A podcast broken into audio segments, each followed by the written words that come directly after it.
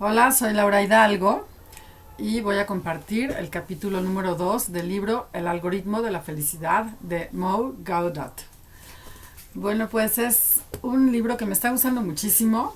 Les voy a compartir un poco mi experiencia, pero la verdad es que hay tantísimo material valioso que no quisiera saltarme nada y voy a poner un poco mi experiencia con lo que, bueno, yo he ido subrayando, lo que yo he ido, miren, tengo muchísimo material y todo lo tengo así subrayado con anotaciones. Para mí es una manera importante de fijar la información, el estarle estudiando, repasando y manejo mucho los plumones de colores. Entonces, bueno, les voy a compartir un poquito.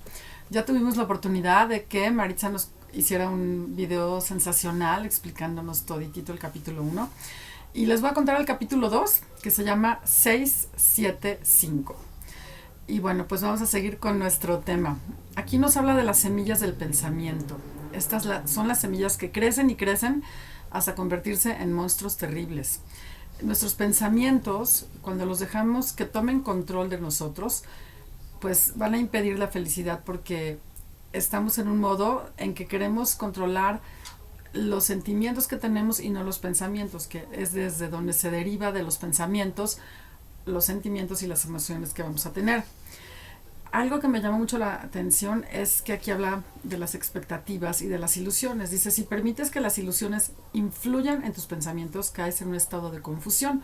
Vamos a ir explicando en este capítulo estos estados de confusión, estado de sufrimiento, estado de evasión, eh, estado de felicidad y estado de dicha. Entonces ahorita los vamos a mencionar brevemente, pero vamos a ir adentrándonos en todos ellos.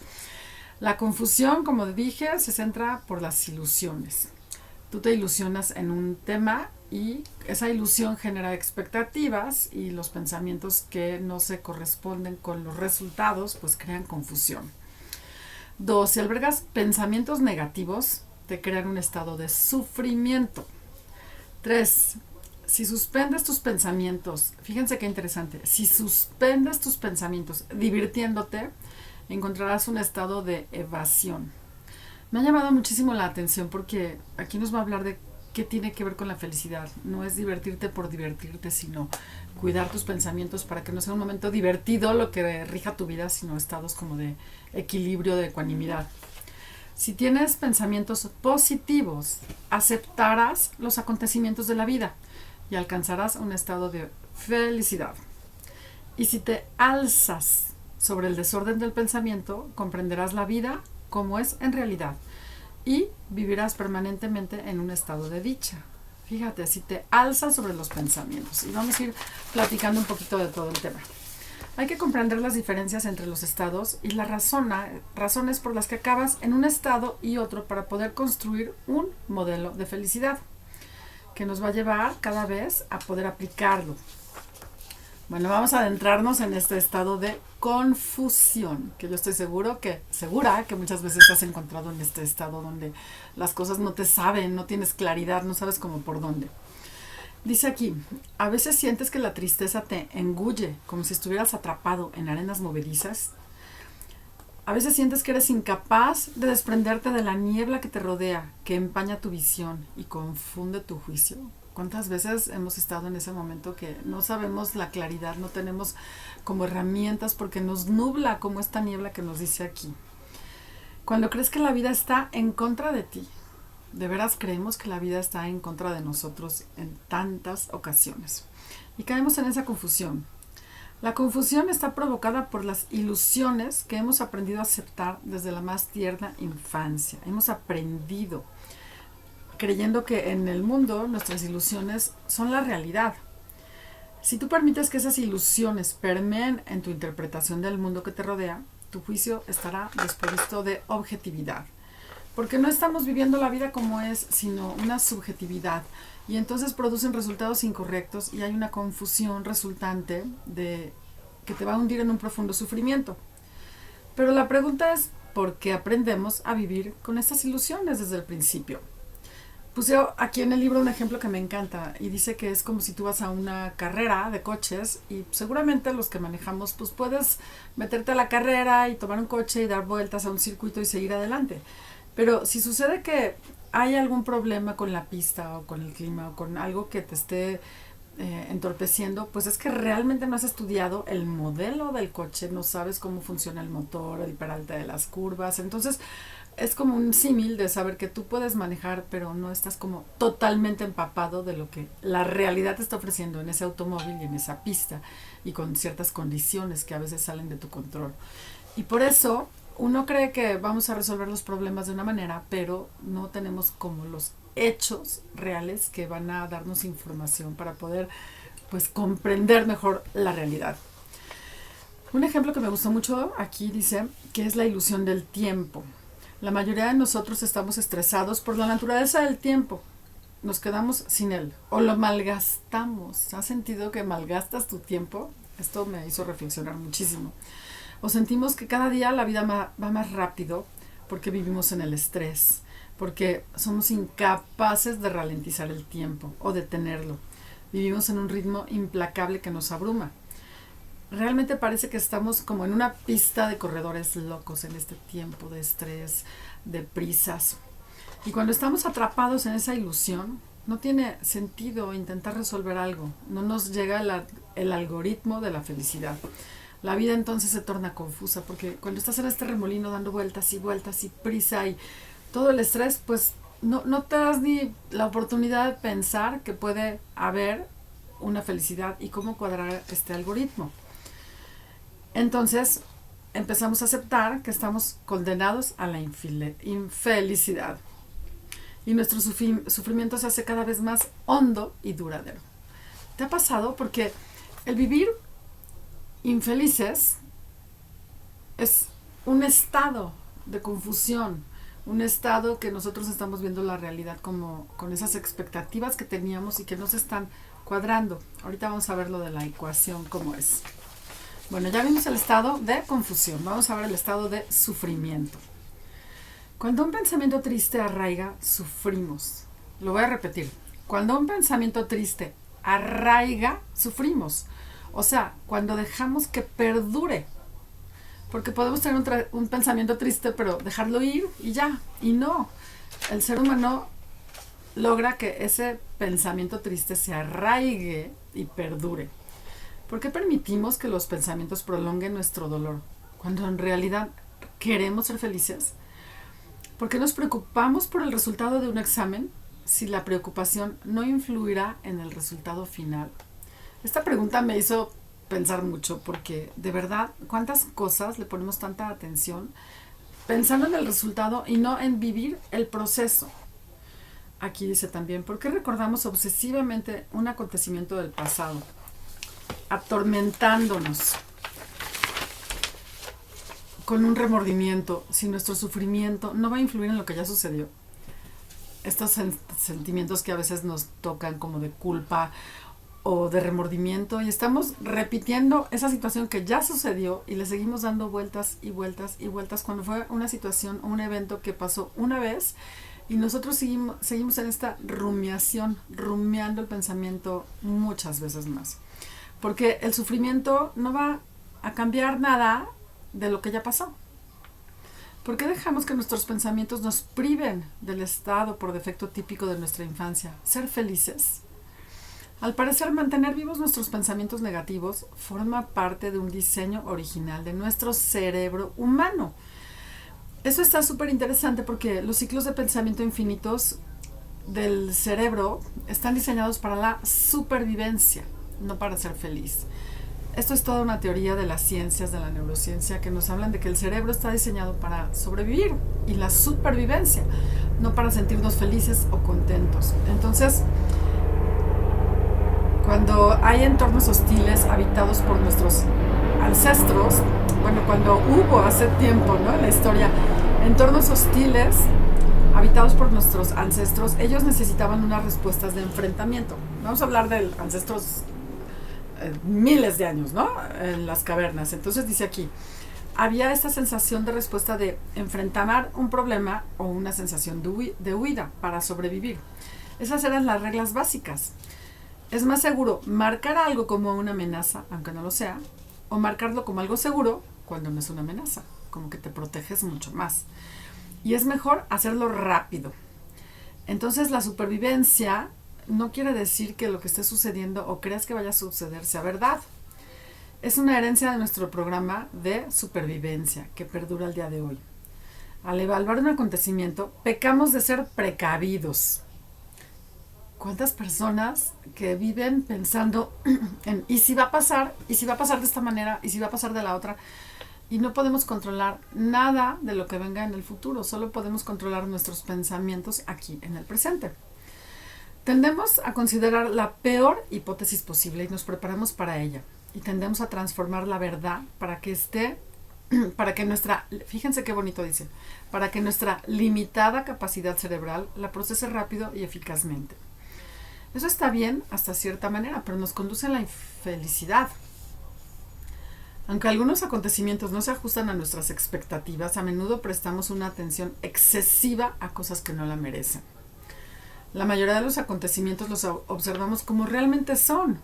Si los observáramos como realmente son, deberíamos pues no esperar tanto de la vida. Yo te voy a poner un ejemplo. Aquí está la tarde nublada y pues lo correcto, lo esperado, lo normal, la experiencia dice que con una tarde muy nublada es muy seguro que llueva. Entonces si yo pretendo salir a caminar al jardín, y pasar una tarde linda, pues lo más probable es que me vaya a llover, aunque mi expectativa diga, no quiero que llueva. Entonces, si yo veo la realidad tal como es, como la experiencia me lo ha mostrado, cuando hay muchas nubes, llueve, pues ya no estoy esperando y me quito ilusiones. Por eso aquí me, me gusta mucho que seamos coherentes. Y podríamos aceptar la vida como realmente es. O sea que no hay nada erróneo en lo que sucede en la vida, sino nuestra forma de pensar de lo que sucede nuestra forma de pensar de lo que sucede. Mantenemos acontecimientos vivos y cargados de dolor y nos quedamos atrapados sufriendo, creyendo que nuestras percepciones imaginarias han cumplido nuestras expectativas. Como decíamos sobre el cerebro, dice el, diseño original del cerebro humano incluía elementos que aseguraban la supervivencia de la especie. Es muy importante que vayamos soltando porque el cerebro opera hoy de otra manera nuestro cerebro está distraído y rara vez nos dice la verdad. Entonces arruina constantemente nuestro algoritmo de la felicidad. Bueno, vamos al tercer estado, que es el estado de evasión, de evadir. ¿Te suena conocido de pronto? El estado de evasión. A mí me llamó mucho la atención este estado porque yo soy una persona que me gusta mucho como hacer cosas que, que me gustan mucho y, por ejemplo, pues salir a pasear, salir a caminar, eh, pequeños viajes a pueblos mágicos aquí en, México. Y, y, siempre hablo como de, hay que pasarlo bien, hay que pasarlo bien. Y me llamó mucho la atención porque si ustedes recuerdan, en el capítulo 1 que nos compartió Maritza, nos dejaron una tarea. Yo eh, imagino y estoy segura que todos la hicieron. Aquí tengo yo mi tarea. Me encantó el ejercicio, de verdad, me encantó el ejercicio. A ver. Esta tarea, entre las tres tareas de ejercicios que nos propone el capítulo 1, de verdad yo sí te sugiero que si no la has hecho hagas una pausa y te regreses ahora al capítulo 1 y la hagas. Nos pide que hagamos una lista que dice, me siento feliz cuando, y escribe tu lista, lo más grande que puedas. Por ejemplo, desde me siento feliz tomando un café calientito en la mañana me siento feliz saliendo a caminar. Yo aquí está, mira, aquí está mi tarea, hoja por los dos lados. Ah, bueno, acá está la otra.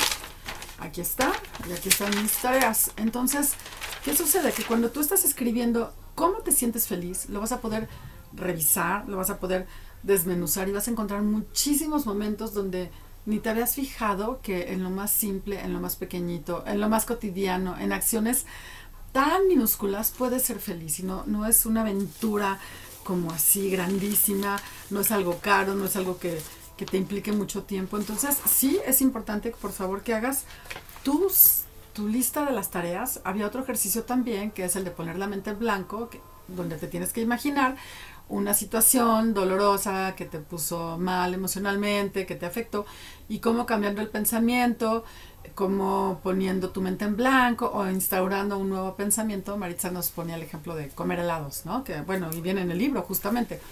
vas a quitarle a tu mente ese pensamiento que te va a generar esa emoción de sufrimiento. Y había otro ejercicio que también lo hice, que bueno, por aquí anda. Em, muy importante que cambiando el pensamiento puedes cambiar la manera en que tú vas a proyectar tu felicidad porque vas a quitar el sufrimiento. Entonces, vamos al estado de evasión. Me, impactó mucho a mí este estado. Dice, hablando de diversión, el pasatiempo favorito del mundo moderno, he aquí un gran mito que nos aparta de la anhelada felicidad. A menudo lo que parece felicidad en realidad no lo es. Y te lo voy a repetir. A menudo lo que parece felicidad en realidad no lo es. No podemos obviar la diferencia entre felicidad y diversión. O sea, son dos cosas totalmente diferentes. Cambiamos la verdadera felicidad por armas de distracción masiva. Wow, armas de distracción masiva.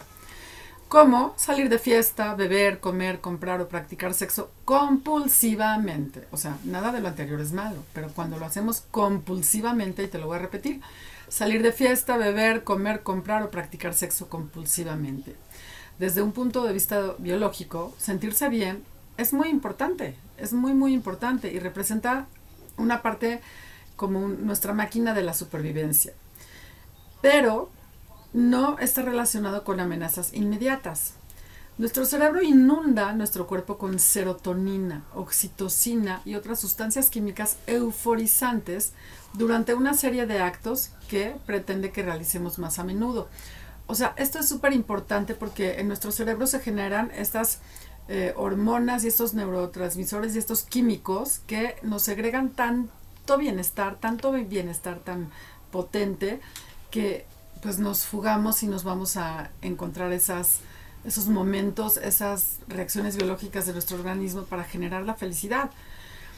Pero em, es una diversión exagerada cuando nos estamos sobrepasando y fugando y queremos siempre cada vez más y más y más y es por momentos. Entonces cuando ese momento se agota, ese momento de muchísima felicidad se agota, pues queremos más y lo volvimos a buscar porque es para evadirnos. Dice aquí, por lo tanto, la diversión es útil, pero algunas personas la buscan por desesperación para evadirse, porque temen sus pensamientos desoladores. ¿Qué palabras usa este señor aquí? Pensamientos desoladores. En este sentido, la diversión que buscan es como un calmante que atenúa el sufrimiento. La diversión es un calmante efectivo porque imita la felicidad desconectado por un momento. Y el pensamiento incesante, que es el que está abrumando nuestro cerebro, pues se desconecta. Sin embargo, tan pronto como el placer inmediato se desvanece, los pensamientos negativos regresan y restauran el sufrimiento. Te lo voy a repetir. Sin embargo, como el placer inmediato se desvanece, los pensamientos negativos regresan y restauran el sufrimiento. Por eso volvemos a por más. Como los calmantes, las medicinas, te, tomas un medicamento y el efecto desaparece y luego te tomas otro cuando te regresa el dolor, el malestar y hasta que se empieza a acostumbrar tu cuerpo. Entonces los calmantes acaban por no influir en el dolor. Entonces intentamos introducir placeres más extremos en nuestra vida deportes de alto riesgo, fiestas salvajes y todo tipo de caprichos excesivos. Cuanto más intensa sea la subida, más rápido desaparecerán los efectos y más hondo nos hundiremos en el sufrimiento. Si te ha pasado, si identificas alguna emoción, alguna situación o algún momento que hayas vivido de esa manera, yo sí ya lo identifiqué. Cuando ya no se puede soportar el ciclo, algunos recurren a medidas desesperadas para insensibilizar químicamente su cerebro, utilizando alcohol, drogas, reales, en un intento final por encontrar el silencio en su interior. Entonces, al recurrir a la diversión para evadirnos, dejamos sin resolver nuestro algoritmo de la felicidad e ignoramos los aspectos esenciales que nos hacen infelices. A pesar de las breves sacudidas de júbilo, la diversión pasa a ser entonces un inhibidor de la verdadera felicidad. Pero bueno, no toda la diversión es mala. De hecho, la diversión en sí, en sí misma, no es, no es mala en absoluto. Un uso inteligente de la diversión consiste en recurrir a ella como un botón de desconexión de emergencia. para permitir intervalos momentáneos de paz que relajen tu voz interior mientras interpones alguna razón en la infinita corriente de la conciencia. Si percibes que los pensamientos que invaden tu mente se tornan negativos, disfruta de un placer saludable. Por ejemplo, algo de ejercicio, música o un masaje siempre desconectará el interruptor. Entonces, aquí habla la primera parte de una em, de una diversión, pero que no se torne como una fuga con excesos, con placeres, que pues drogas, alcohol, sexo, fiestas, como dice aquí, fiestas salvajes, exceso de relaciones sexuales, sino que estés buscando todo en manera proporcional y que mejor que puedas encontrar esos placeres en cosas que te benefician.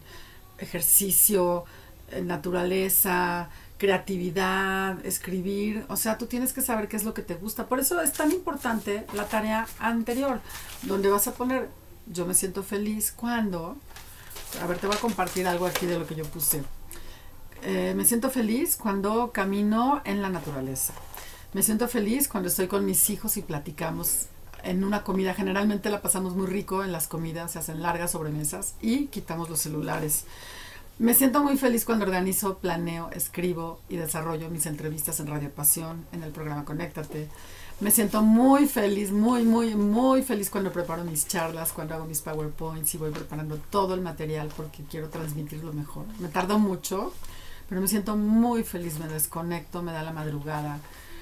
Eh, me siento feliz de besar y abrazar a mi gente querida. Me siento muy feliz aprendiendo.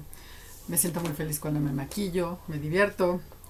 Me siento muy feliz cuando estudio, cuando estoy presente. Entonces, si yo tengo claro 40 cosas que me hacen feliz, voy a recurrir menos a esos placeres extremos, porque estas pequeñas dosis de elementos, de acciones pequeñitas cotidianas que me llevan a la felicidad, pues no tengo que llegar a esos extremos. Que bueno, en algún momento los he, los he llegado a tener porque ese estado de confusión te lleva a, responder automáticamente. Por eso es tan importante. Me ha parecido tan bonito el libro que nos está permitiendo tocar como, como acciones muy precisas. Entonces, eh, hablábamos que un uso inteligente de la diversión nos va a ayudar a recurrir a programas saludables de diversión, de placeres saludables, ¿no? y no nos van a causar daño ni a nuestro cuerpo, ni a nuestras emociones, ni a las demás personas. La diversión puede ser menos un calmante y más un suplemento de la felicidad, como los suplementos que hay para el cuerpo, ¿no? Suplementos para la salud, una pastillita que te tomas que te va a ayudar, pero que no te va a, dar la felicidad como tal, ni te la va a negar. Y te va a ayudar a mantenerte saludable. Dice aquí, he aprendido que solo podemos mejorar aquello que controlamos. Así que crea tu propia cuota de diversión. Eso me encantó y vuelvo a sacar aquí la tarea. Si tú controlas tu cuota de diversión al día sabiendo qué te hace feliz, yo podría poner palomita. En el ejercicio nos pedía que eh, también marques, acá en la otra hoja ya lo marqué, qué es lo que más, más, más te provoca la felicidad, qué tanto tiempo la puedes eh, vivir. Eh, a lo mejor no todos los días vas a hacer todas tus ideas de ser feliz, pero aquí en el programa te dice que vayas creando tu propia cuota de diversión diaria. Y dice aquí, yo lo hago, bueno, lo dice el autor. Programa una dosis diaria de música y una cuota semanal de comedia, ejercicio físico y otras actividades agradables, con una dosis suficiente de placer para tu vida. Y esto genera unos dilatados intervalos, ¿no? Espacios de tiempo entre un evento y el otro y tienes placer que te es agradable, em, es un placer que viene además de dentro hacia afuera o puede venir de afuera hacia adentro, pero sin exceso. Y recuerda siempre, el placer y la diversión en cualquiera de sus formas solo constituyen un estado de evasión temporal, un estado de ignorancia. No te quedes, no, nunca te quedes ahí mucho tiempo aléjate todo lo rápido que puedas en tu camino hacia una felicidad verdadera y perdurable. ¿Qué tal eh? el estado de la diversión? Bueno, ahora vamos al estado de la felicidad.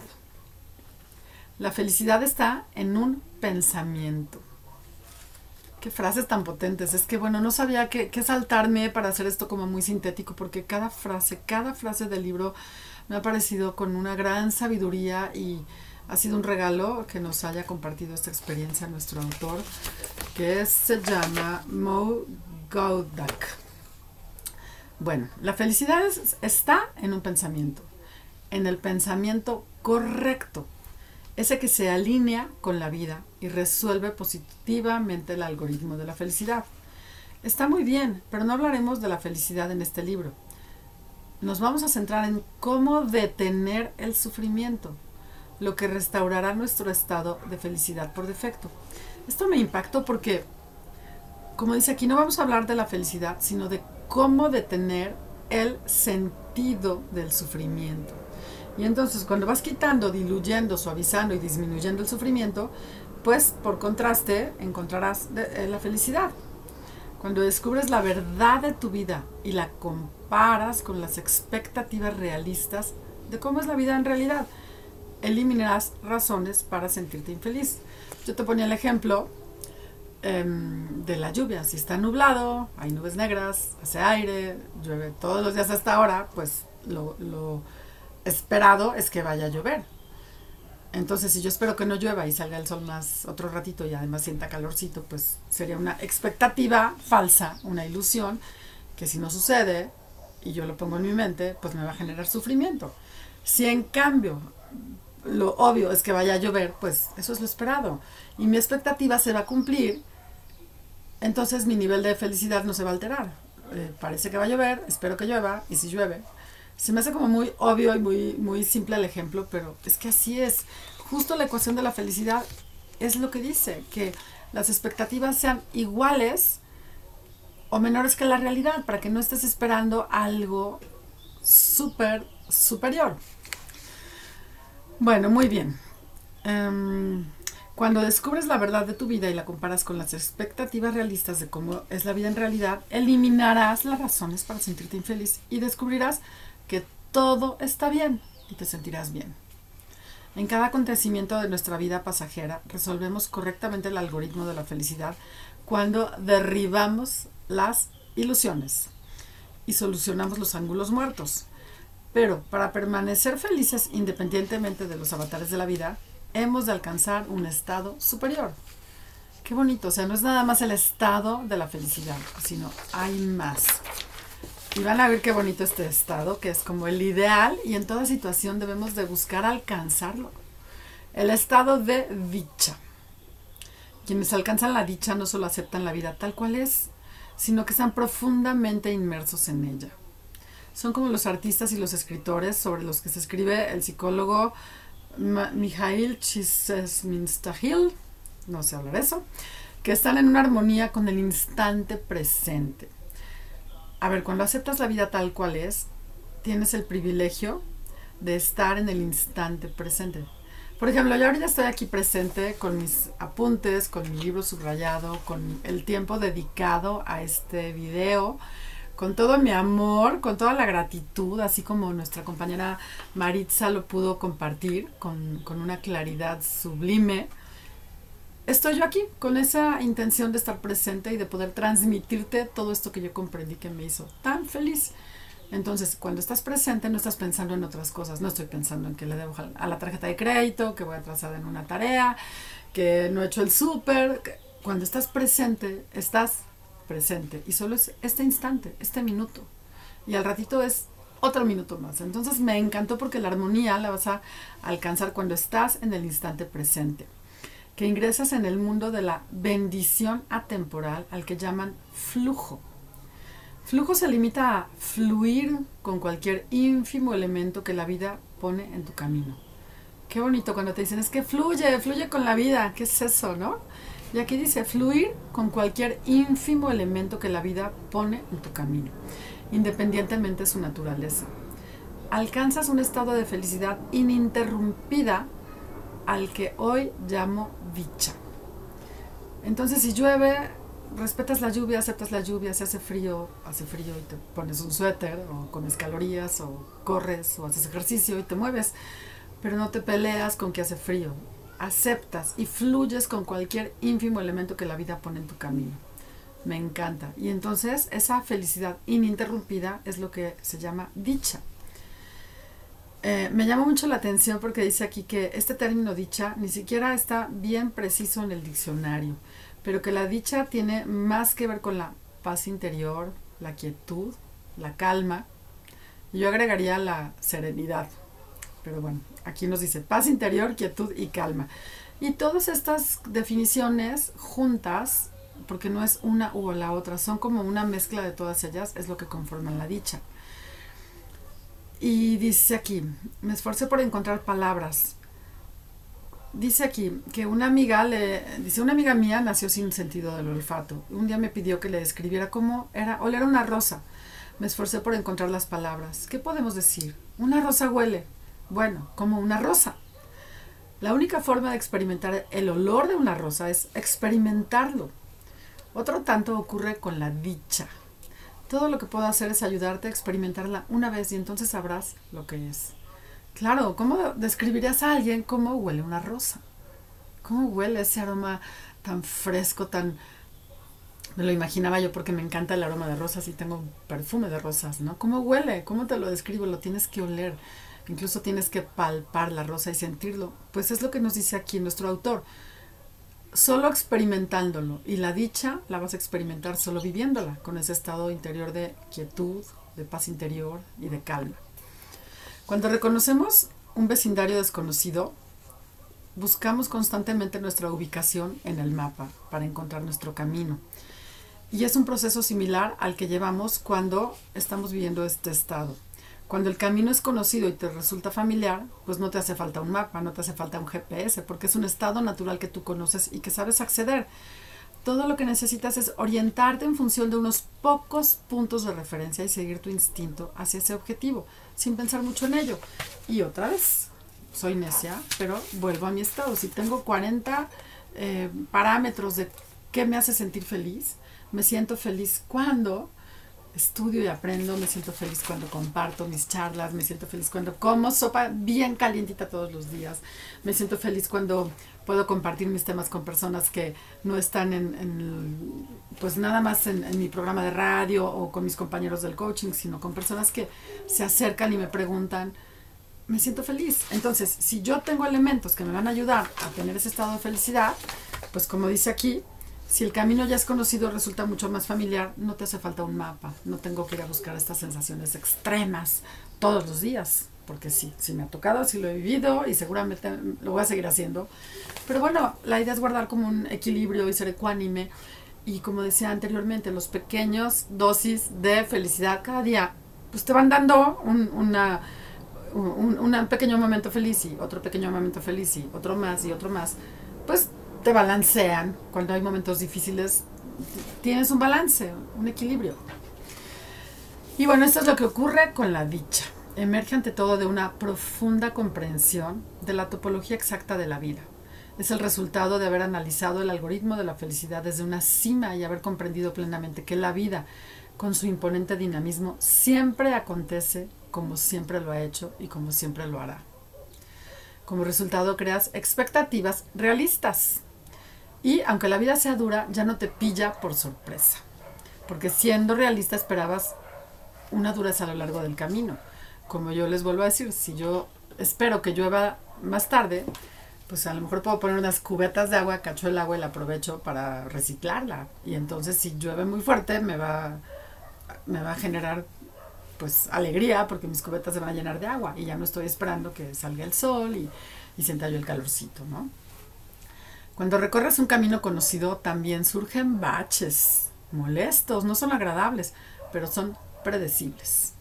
Porque si yo sé que va a llover muy fuerte, pues lo obvio es que me pueda mojar, ¿no? Si salgo y tengo que llevar una sombrilla, pero incluso algo que puede suceder, puede suceder y no es agradable es que me toque una inundación o que me empape mi ropa y no lleve la sombrilla porque la haya olvidado. Entonces hay situaciones predecibles que puede que sean molestas, pero si tú ya las tienes como calculadas o aceptas esa incertidumbre, no vas a sufrir, no te va a generar estrés. Aquí nos pone un ejemplo, dice, la larga cola que te espera en la caja del supermercado pues es lo que deberías de esperar. Si tú vas a un supermercado en quincena, el mero día de quincena, que la gente cobró y todo el mundo va al súper, pues lo obvio y lo esperado es que haya una fila, muchas personas antes que tú. Puedes llevarte un librito para estarlo leyendo, puedes meditar mientras estás ahí, pero si te desesperas, te enojas, te frustras, pues era lo esperado. Entonces, habla de estas situaciones predecibles o de estos pequeños baches que van a suceder. Muy bien. Mm. También dice aquí, deberías esperar que el trabajo sea exigente, que tu jefe sea desagradable, que el dinero se agote a fin de mes, ¿no? Hay situaciones que, pues, no son ninguna sorpresa, son cosas predecibles. Si tú las comprendes y las esperas, vas a fluir de una mejor manera. Si la diversión suspende tus pensamientos y la felicidad surge cuando tu mente está en sintonía con los acontecimientos de tu vida, entonces la dicha se da cuando los pensamientos ya no son necesarios porque el análisis ha concluido y el algoritmo ha quedado resuelto para siempre. Suena como a trabalenguas, lo vamos a repetir.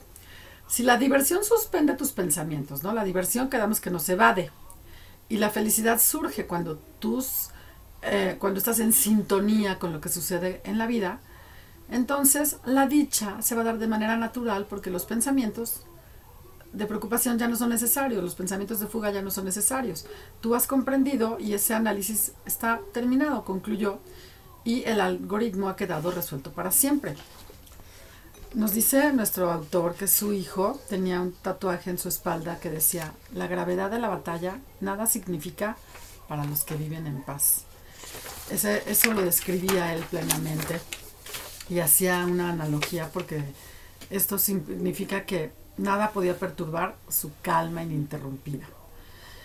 Y bueno, algo que me gusta mucho dice, el mayor mito sobre la dicha es que no está reservada para monjes.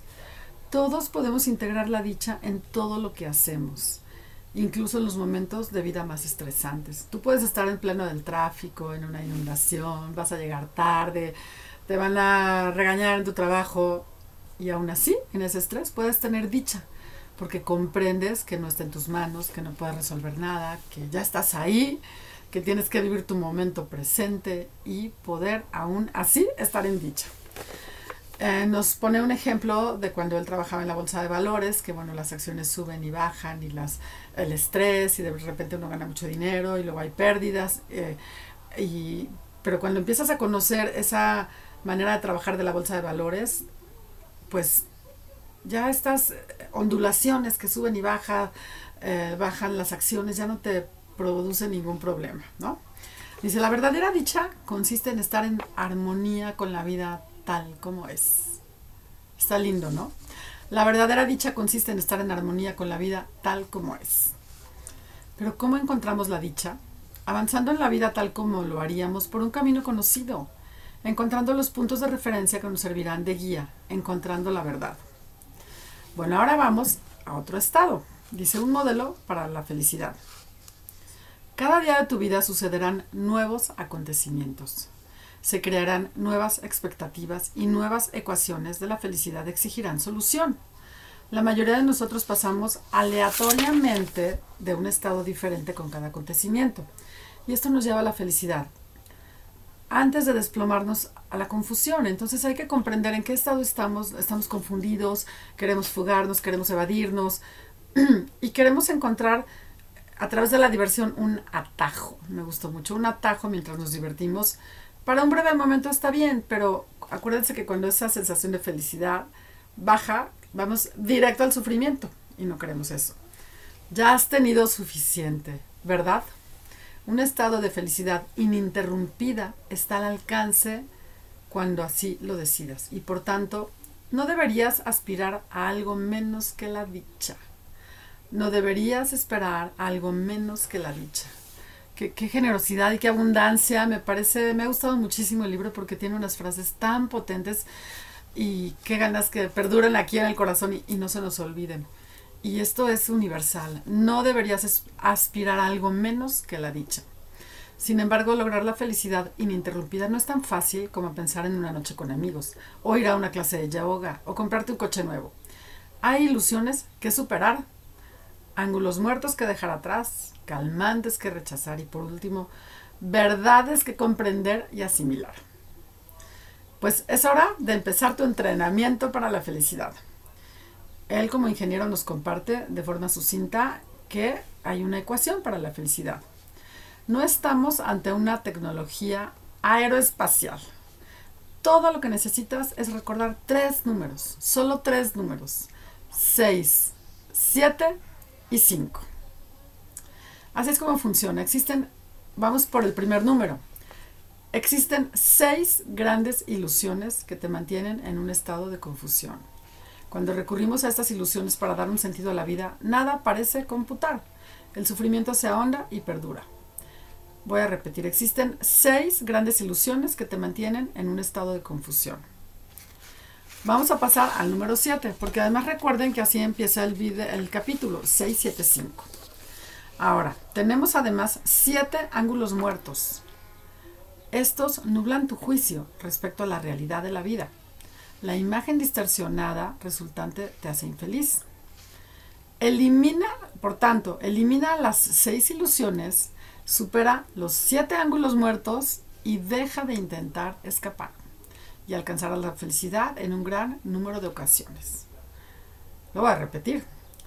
Elimina las seis ilusiones, supera los siete ángulos muertos y deja de intentar escapar. Sin embargo, si quieres que la felicidad perdure, has de asimilar las cinco verdades últimas.